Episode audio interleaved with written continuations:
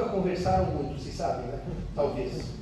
A Guerra Franco-Prussiana, a Primeira Guerra, a Segunda Guerra. Vocês sabem que franceses e alemães não são exatamente povos simpáticos uns aos outros historicamente.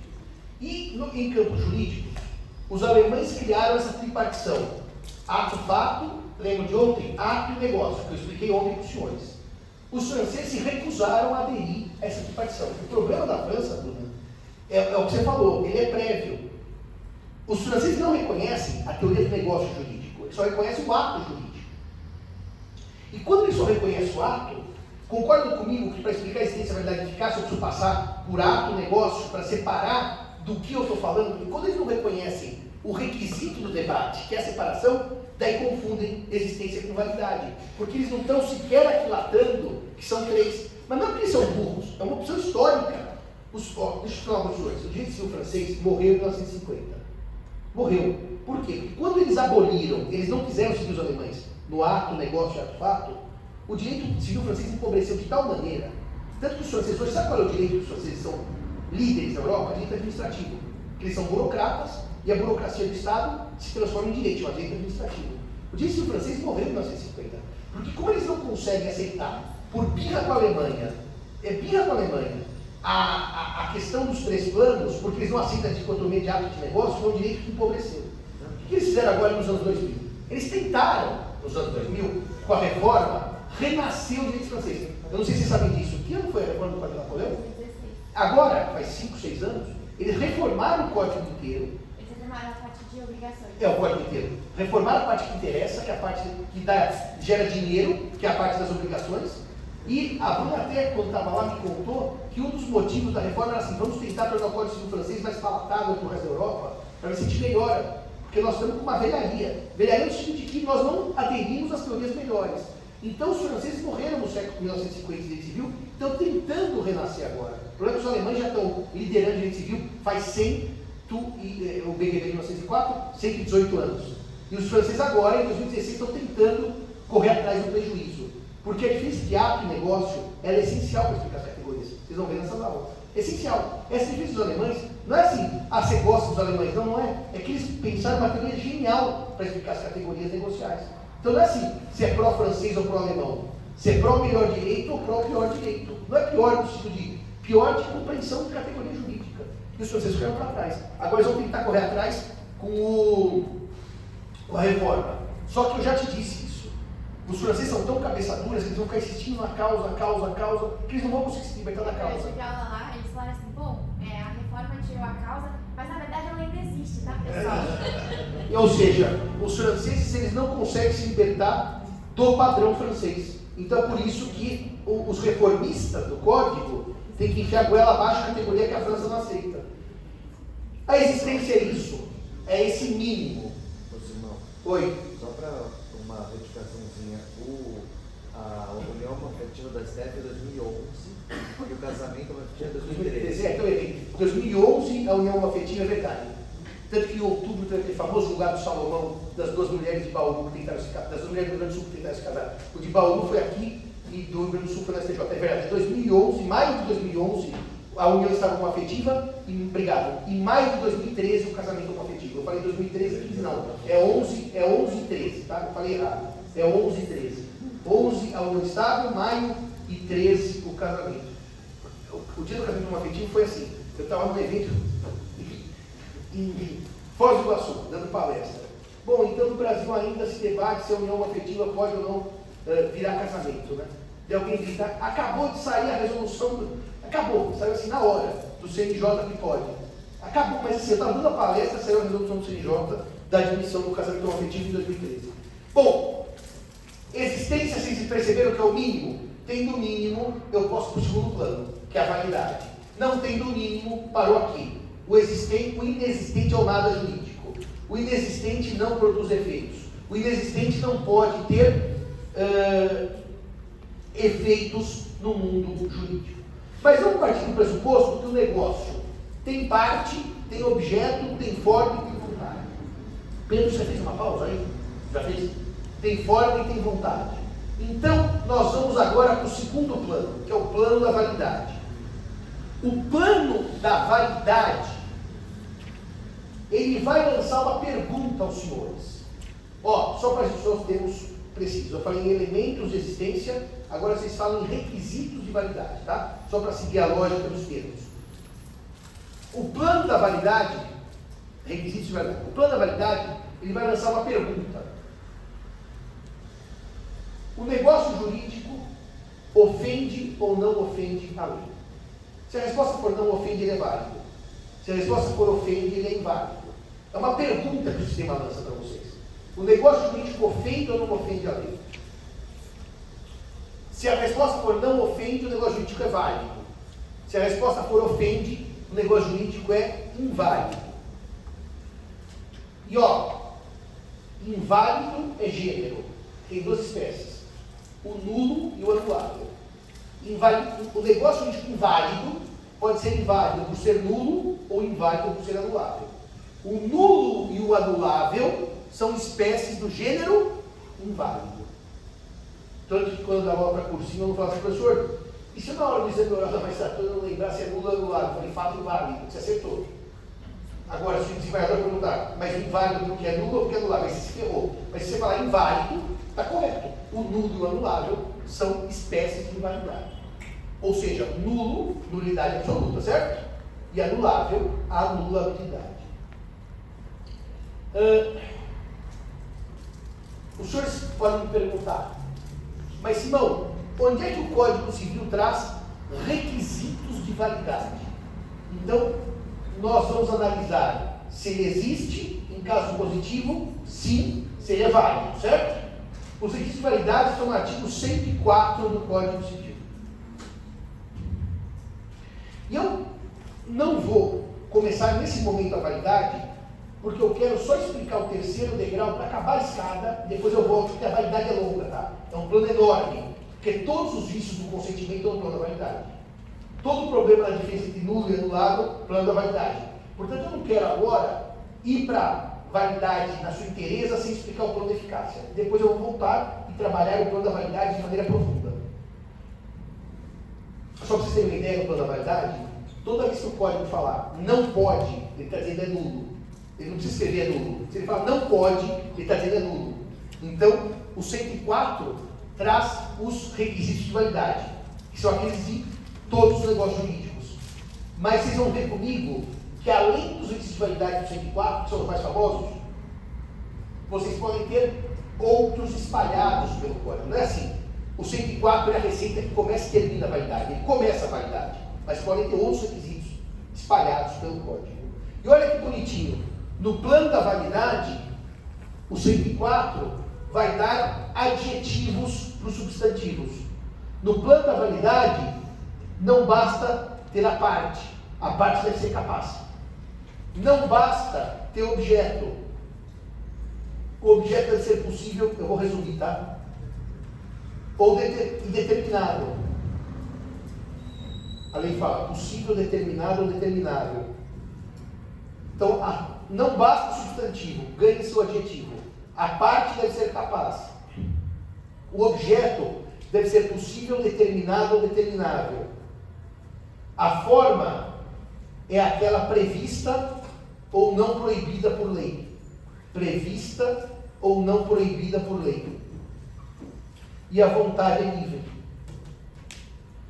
Portanto, no plano da, no plano da validade, não basta a presença dos elementos mínimos de sua existência. Os elementos mínimos e qualificados. Parte capaz, objeto lícito, possível, determinado ou determinável, lícito, possível, determinado ou determinável. Forma, a lei diz prescrita, prevista ou não defesa, não proibida por lei e a vontade é livre. Então, os substantivos ganham adjetivos. Olha que coisa bonitinha no plano da validade. E eu, obviamente, vou trabalhar cada um desses elementos bastante devagar, como eles disse. Agora estou fazendo só um overview para acabar os três planos. Depois vou trabalhar partes, objetos, direitinho. Olha que coisa bonitinha. Se o menor de 12 anos, que é incapaz, celebrar um contrato que ele compra cocaína, que o objeto é ilícito, mediante coação, isso não tem nenhuma existência. Porque tem parte, objeto e vontade. O problema é de validade, porque a parte é incapaz, o objeto é lícito e a vontade não é livre. Então, reparando nisso, o menor de 12 anos que compra cocaína sob coação, o contrato existe. mas o contrato é inválido, porque a parte é incapaz, o objeto é lícito e a vontade é livre. Tudo bem até aqui? Ficou claro para vocês que no plano da validade eu vou pôr adjetivos ao lado dos substantivos? E, portanto, se o contrato tem um mínimo, ele existe. Mas ele precisa ter algo além do mínimo para ser válido. Parte capaz, objeto lícito, possível, determinado, determinado. Conseguiu tomar nota aí? Forma prescrita, prevista ou não proibida por lei. E, por fim, vontade livre. Pode perguntar, doutor.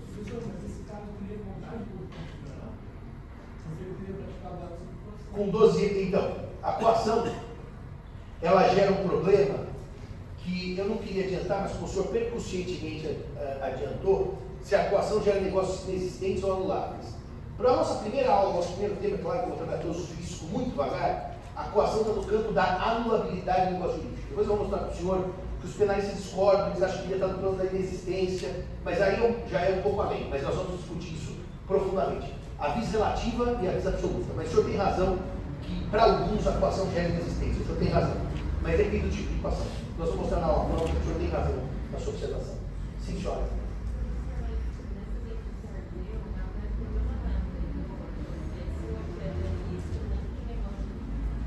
Tem objeto? Cocaína é objeto? Então tem negócio. No plano de existência basta ter objeto, ninguém qualifica.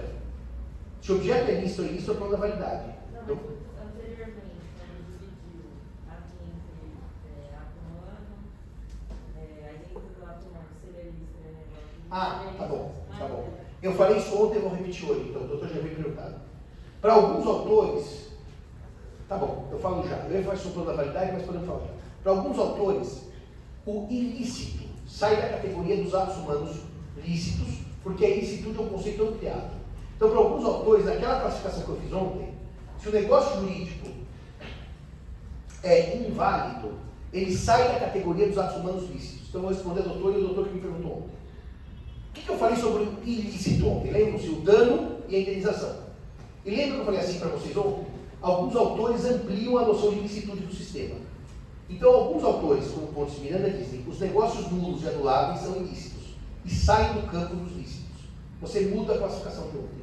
É uma leitura perfeitamente válida. Só que eu acho que didaticamente no primeiro ano não vale a pena a gente fazer isso. Mas vocês podem dizer, sem errar, que os atos humanos lícitos não incluem os negócios jurídicos inválidos. Por quê? Porque se são inválidos, são automaticamente ilícitos. Entenderam a pergunta da colega? Eu vou repetir.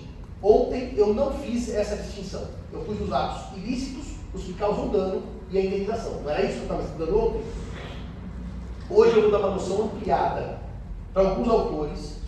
Todo tipo de ilicitude, inclusive com relação ao nulo e anulável, desloca o negócio jurídico dos atos lícitos para os ilícitos.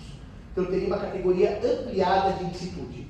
Não só que causa dano, mas aquela que é contra a lei, tudo bem? Então tem nenhum problema se vocês disserem o negócio jurídico do anulável estão no campo dos atos ilícitos não lícitos. Vocês mudariam o desenho de ontem na outra. Não tem nenhum problema.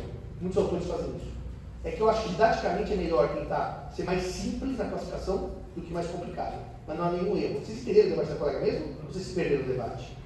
A colega pergunta, mas o ilícito, ontem você pôs o negócio jurídico como lícito. E se o objeto for ilícito ele muda de categoria, segundo muitos autores, sim. Tudo que é nulo e anulável vai para a categoria dos atos lícitos. Sai da categoria dos atos lícitos. Está claro isso? Então o senhor está correto na sua leitura. Alguma coisa mais ou eu posso prosseguir? Bom, se eu posso prosseguir, e eu repito, eu dei uma passada de olhos no plano da validade, porque é um plano enorme, ele exige um monte de aula. Não é hoje nem amanhã que ele acaba. Eu só concluí aqui para acabar a escada pontiana, para dar visão geral do negócio os senhores, para depois ir trabalhar os planos de maneira mais profunda. Se o negócio existe, sim. Se o negócio é válido, sim. A segunda, a terceira pergunta, desculpem, é se ele, existente e válido, produz ou não efeitos. Existente e válido, produz ou não efeitos. Os senhores podem imaginar que um certo negócio jurídico tem os elementos mínimos de existência. Exemplo: tio doa carro para o sobrinho por meio de contrato escrito. Tem tio, tem sobrinho, tem carro, tem contrato e tem vontade livre. O tio é maior, o sobrinho é capaz, o carro não é objeto ilícito, é lícito, então na validade está tudo em ordem. Tio doa carro para sobrinho. Só que o tio escreve assim: eu dou o meu carro, dou o carro ao meu sobrinho quando ele completar 30 anos. Hoje o sobrinho tem 20. Esse contrato existe ou não existe? Dou o carro ao meu sobrinho quando ele doar 30 anos. Existe ou não existe? Se tem tio, sobrinho, carro, forma e vontade, existe. Esse contrato é com problema de validade? Não, porque as partes são capazes, o objeto é lícito, a forma é livre e a vontade também. Então não tem nenhum problema.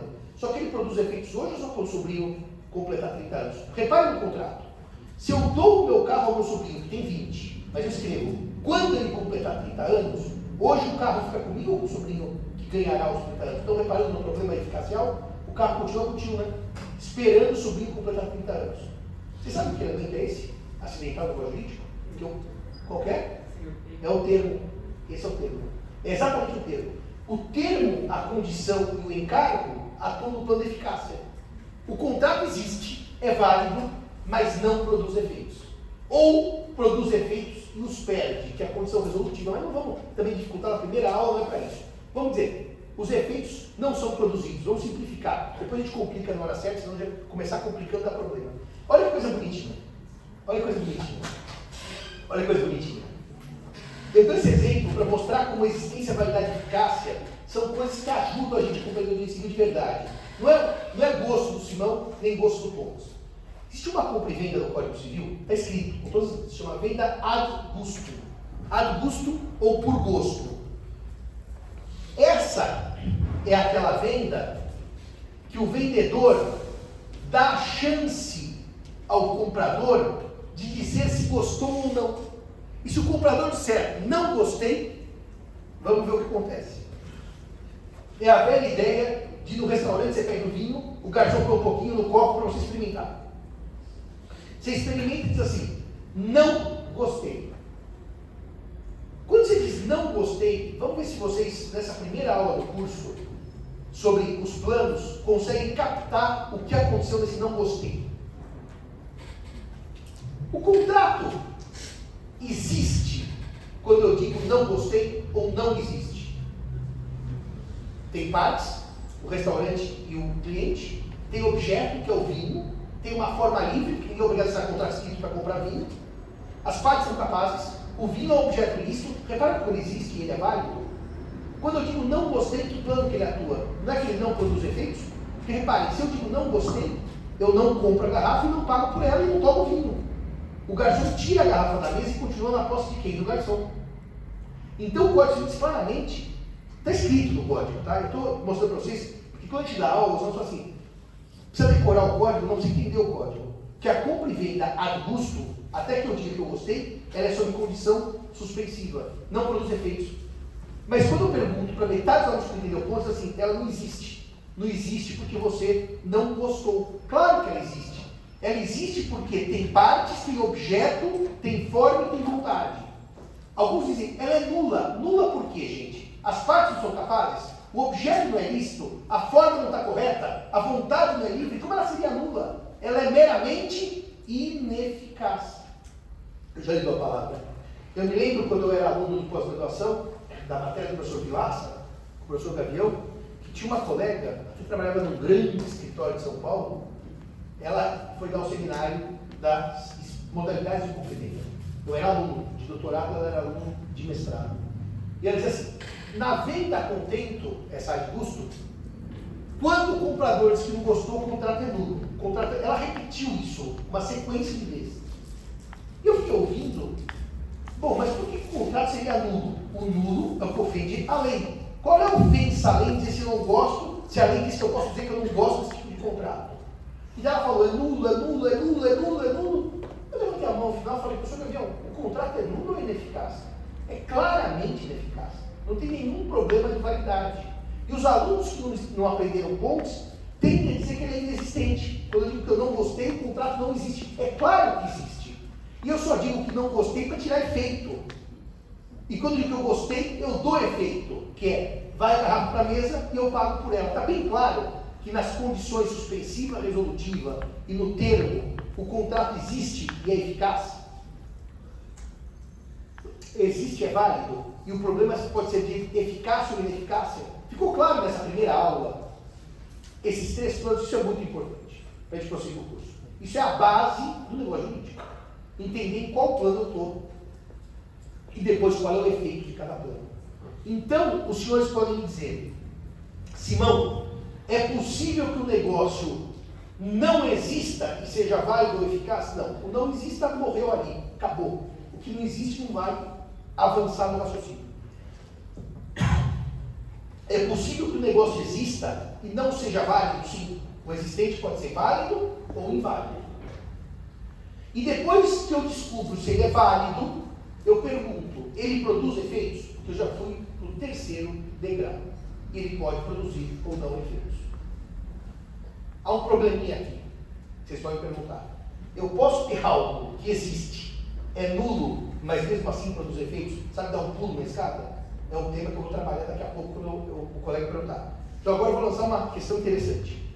O que não existe não é nem válido, nem válido, nem produz, nem... acabou. O inexistência mata no primeiro degrau, vocês não sobem mais a escada. Agora eu vou lançar uma coisa mais avançada. Ele pode existir, não ser válido e mesmo assim produzir efeitos, pular um degrau da escada? Eu vou agora voltar para ontem, mas deixa o colega perguntar que eu já volto para vocês. Pode falar. É, professor, eu só não entendi porque aquele exemplo que o professor deu do, do, do carro seria tempo e não, e não condição. Se eu falar, lidou quando completar 30 anos, é uma data no calendário, é tempo. Se eu falar, lidou se você passar na faculdade de medicina, é condição.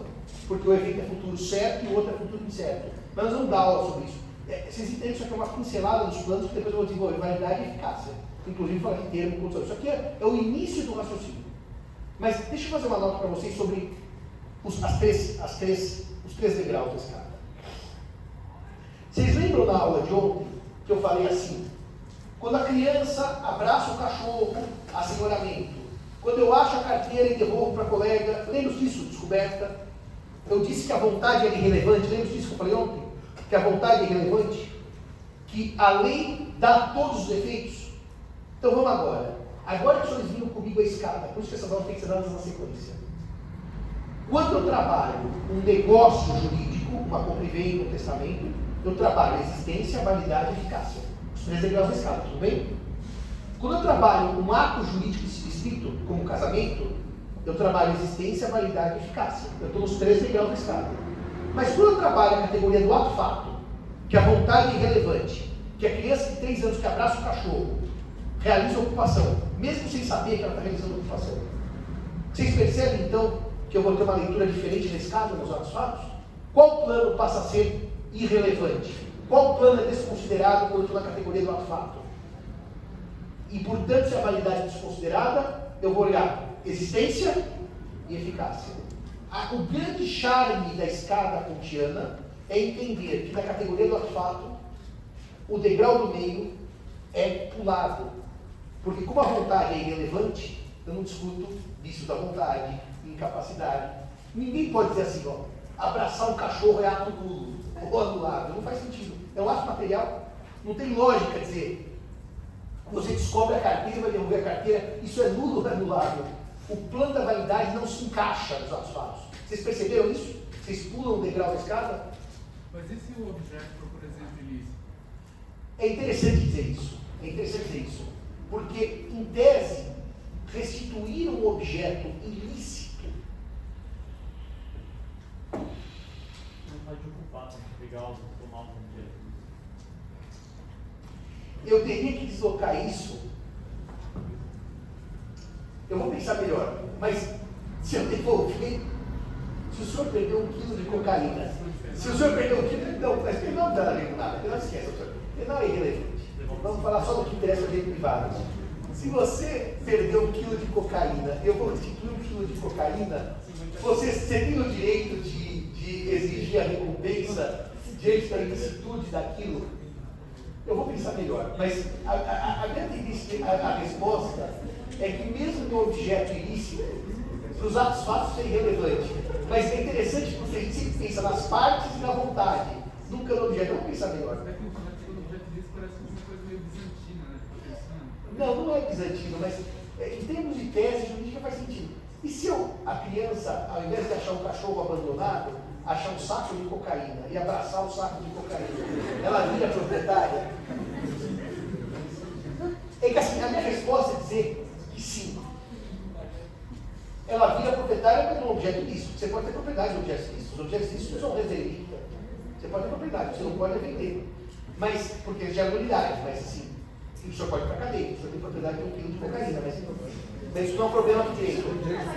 Não. Por exemplo, eu vou considerar que a pessoa não é menor. Eu vou lá, acho que tem de cocaína. Eu me aproprio, eu sou proprietário. Não, ser proprietário não é nenhum problema. Não, mas é que assim, quando eu vou devolver para você um quilo de cocaína e pedir a recompensa por devolver um objeto ilícito, é esse para mim o maior problema. No, ó, eu não tenho dúvida que eu posso abraçar um saco de cocaína por ocupação e virar proprietário. De algo ilícito. De algo ilícito, claro. Eu posso abraçar e virar proprietário. Isso para mim não é um problema. O problema que eu me coloco, eu acho mais difícil, é pagar a recompensa para devolver um objeto ilícito. Porque aí, sabe o que acontece? Tem um artigo do Código Civil sobre os negócios jurídicos. Direito civil é lindo, né? O senhor fez uma pergunta linda. Não vê esse penal, tá? Penal é bobagem. O penal é bobagem. Se eu estivesse gravando, eu falava com o pessoal do penal. É bobagem. Penal é diletantismo, o professor se divertir à noite, tá? Para falar que o senhor sabe. Penal só serve quando é júri americano, né? Todo mundo se diverte. Mas o civil é lindo, porque tem um artigo do Código Civil, tem um artigo do Código Civil, que o senhor devia saber, a senhora também, lá no enriquecimento sem causa, diz o que sobre as obrigações ilícitas? Ah, é, 884, né? O que, que ele fala das obrigações ilícitas? Que é lindo, porque na ocupação, senhores, não há dúvida, eu abracei um saco de cocaína, não, não interessa o que é ilícito. O problema está para mim na obrigação de pagar a recompensa só.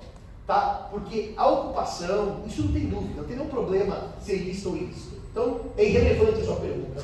Mas na descoberta, por devolver o saco de cocaína, se eu assim, não vou lhe dar recompensa nenhuma. Não, mas se eu está com um saco de cocaína, eu quero 5% do saco de cocaína. Eu vou ao judiciário dizendo, olha, eu achei, tinha o nome dele, eu devolvi, e agora ele não quer me pagar recompensa se precisa da cocaína. Que vale uma fortuna se precisa da cocaína, para comprar um carro com esse quilo de cocaína, com 5%. O que, que diz o Código sobre as obrigações ilícitas?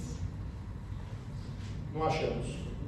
No pagamento indevido. Ah, no pagamento. 882, 883, 881, está no pagamento indevido. São as obrigações ilícitas.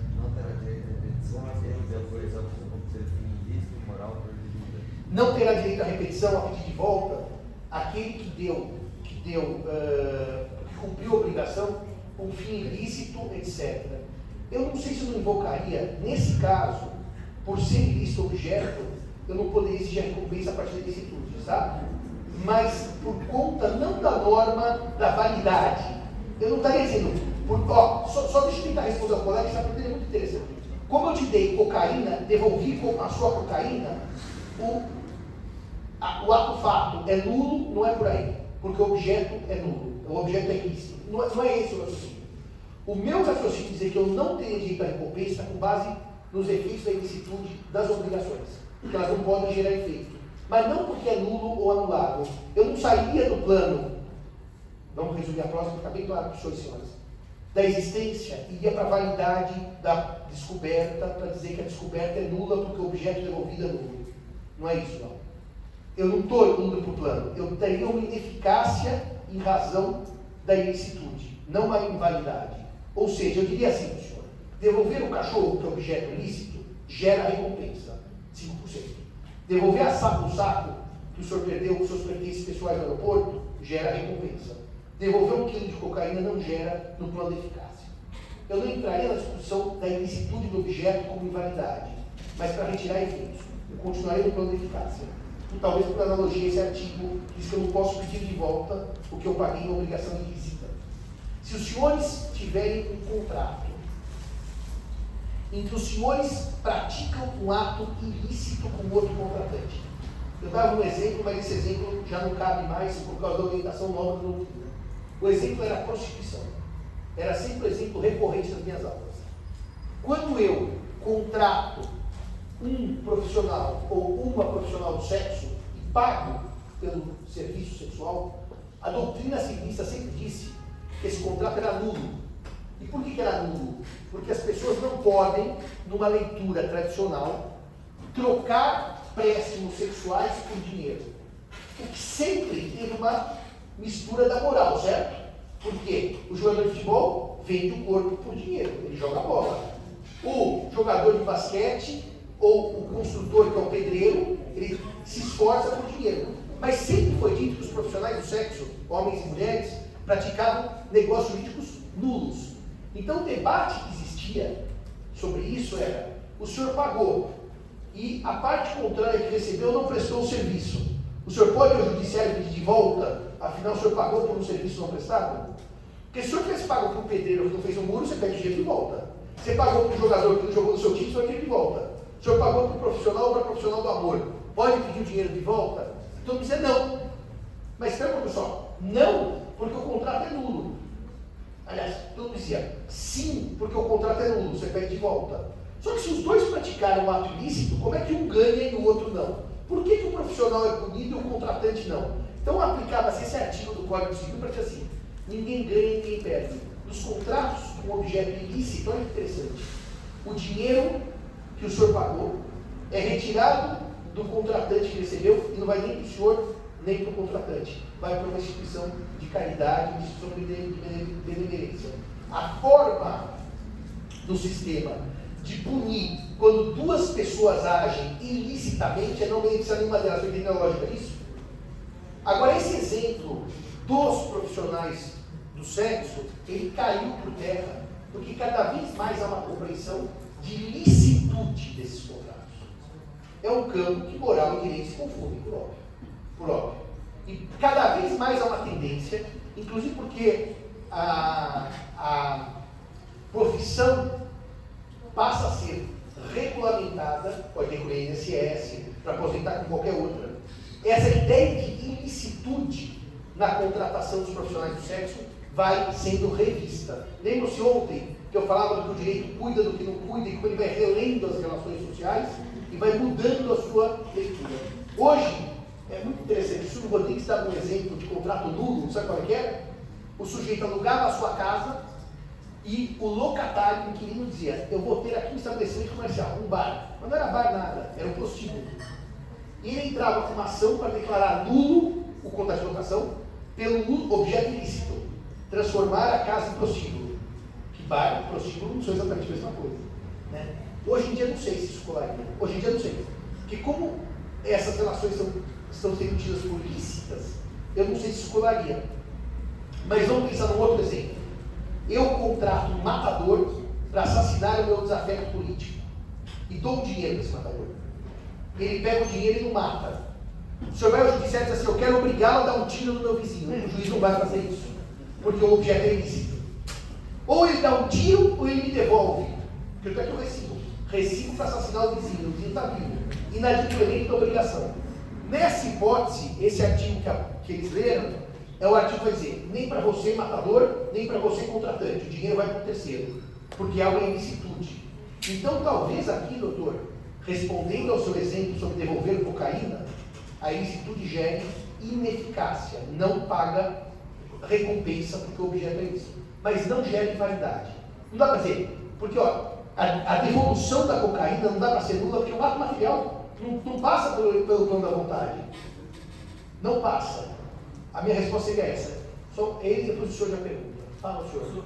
Se eu tiver um negócio jurídico que o objeto seja lícito, mas que ele, ele é anulado por qualquer outra razão, é, continua sendo um ato humano ilícito? Então, o anulável, doutor, eu vou pedir para o senhor segurar, que vai ter uma aula sobre o nulo anulável, nós temos que várias questões, que o anulável talvez seja o mais difícil para desafiar uma lógica jurídica. Porque repara, o nulo, diz o código, é nulo para todo sempre. O anulável, ele nasce válido, ele, ele nasce com um problema, mas o tempo pode convalidá-lo. As ações humanas podem convalidá-lo. Então, eu pedi para o senhor, para gente não antecipar, porque o senhor tem todo um debate sobre o plano da validade, que eu não, hoje eu comecei, mas comecei em linhas gerais, tá bom? Depois nós vamos fazer ponto por ponto. Aliás, o primeiro ponto do plano da validade é entender que alguns negócios são nulos e outros são anuláveis. Esse é o primeiro ponto do nosso debate. O senhor, doutor, o senhor quer perguntar? 882, não, desculpa, 883, que foi o que o senhor se baseou para dizer que, Isso, para dar ineficácia. Exatamente. Ah, não, não seria válido um ilícito, imoral ou proibido por lei. No caso, eu entendo que, no caso do matador, a lei exclui a imoralidade e a proibição por lei. Mas se você meramente devolve um objeto, a, retorna um objeto, a, a posse de quem era proprietário, isso não é ilícito. Não, mas se for cocaína, é até crime. É isso que é até penal. É, que é claramente ilícito ter, ter cocaína. Então, é uma ilicitude que o direito civil tem que aceitar. Porque é, é, é óbvio que é uma circunstância entorpecente proibida. A ilicitude é claríssima. Claríssima. Carala, Bruna, o que vocês acharam da minha solução? Vocês concordam que não dá os 5% quem devolve cocaína ou dá os 5%? Fala lá que eu vou tomar água. Eu concordo com a solução. Você concorda? É. Professor, basicamente a gente parte primeiro da solução que a gente acha minimamente razoável com o sistema e depois a gente justifica também. Está É, nesse destruindo a teoria. É está destruindo a teoria. Não, mas é pior, porque se você. Deixa o paga- Cairala falar. Bom, depois dessa intenção da Bruna, o curso acabou. Eu vou só em obrigações. Obrigado a todos todas. Em janeiro, pô, nossa, você destruiu meu curso. Não, ele Destruiu. Dizer, ela falou assim, basicamente. A gente vê o que a gente quer fazer, depois a gente acha a lição encaixada. Deixa eu só explicar uma coisa para vocês. Vocês estão no primeiro ano, vão pensar, puta, que curso legal que eu vou fazer. Eu já sei tudo e depois eu acho uma desculpa para fazer o que eu quero fazer. É, Não é bem assim. Nossa, acabou, sabe? Olha, eu peço desculpas. Segunda semana eu vou embora. Semana que vem né, vocês já vão ter aula sobre teoria geral do Estado, que é o tema mais relevante. Agora é o seguinte, é o seguinte, deixa eu dizer uma coisa para vocês, vocês vão ter o direito tributário. Que é assim, chama direito tributário ou ad náusea. Ele dá náusea do começo ao fim, é o pior do direito. Agora, vejam bem, eu tive sorte até que o professor não dava aula nenhuma em tributário, ele passava o tempo inteiro como professor da vida dele, eu não aprendi nada de tributário, foi ótimo. Porque ele aprendi tributário com esses macacos de... Você sabia, né? Bom, muito bem. Já morreu, os professores todos já morreram. É a prova que você está velho. Se você olha só esses professores, 90% já morreu. Bom, então, o que acontece aqui? Não é bem isso. A Bruna foi muito pragmática. Mas eu diria que o direito civil, quando o senhor me lança uma pergunta que eu não tenho resposta imediata, me parece que tem que buscar uma lógica sistêmica. Porque a sua pergunta eu não tive uma resposta imediata. Dizer que a devolução da cocaína é nula, isso é impossível, porque não passa pelo plano da, da validade. Mas dizer que eu pago a recompensa também não é, na minha leitura, a resposta correta. Mas não pelo fundamento da validade, pelo fundamento da ineficácia. Tá certo? Me parece que essa é a construção sistêmica mais interessante para a sua resposta. Mas não é assim. Você gosta de uma coisa e vai lá e responde o que você gosta. direito da réplica. Direito da réplica. Vamos ver, porque do jeito que nós estamos indo, o curso acabou hoje. hein? Semana que vem já acaba. Causa uma grande estranheza conhecendo o sistema a gente poder falar que eu posso recompensar a devolução de cocaína. Então a gente busca uma resposta coerente para falar, olha, não pode, então é isso. Melhoramos, nós melhoramos muito já da ao curso agora. Agora vai falar o rei, não da cocaína, dos atos ilícitos. Fala. Os atos ilícitos. Bom, ah, eu, eu pensando aqui, a recompensa é paga.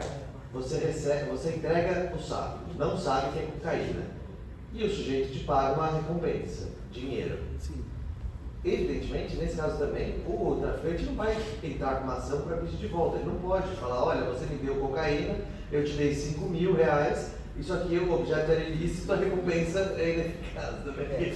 Mas, mas o problema é o seguinte, e se eu descobrir que ele tem cocaína e só me deu 5 mil reais e os 5% era 50? E eu vou pedir os 45 mil É esse o problema. Acho também que não poderia. Eu acho que no fundo, no fundo, há uma ineficácia.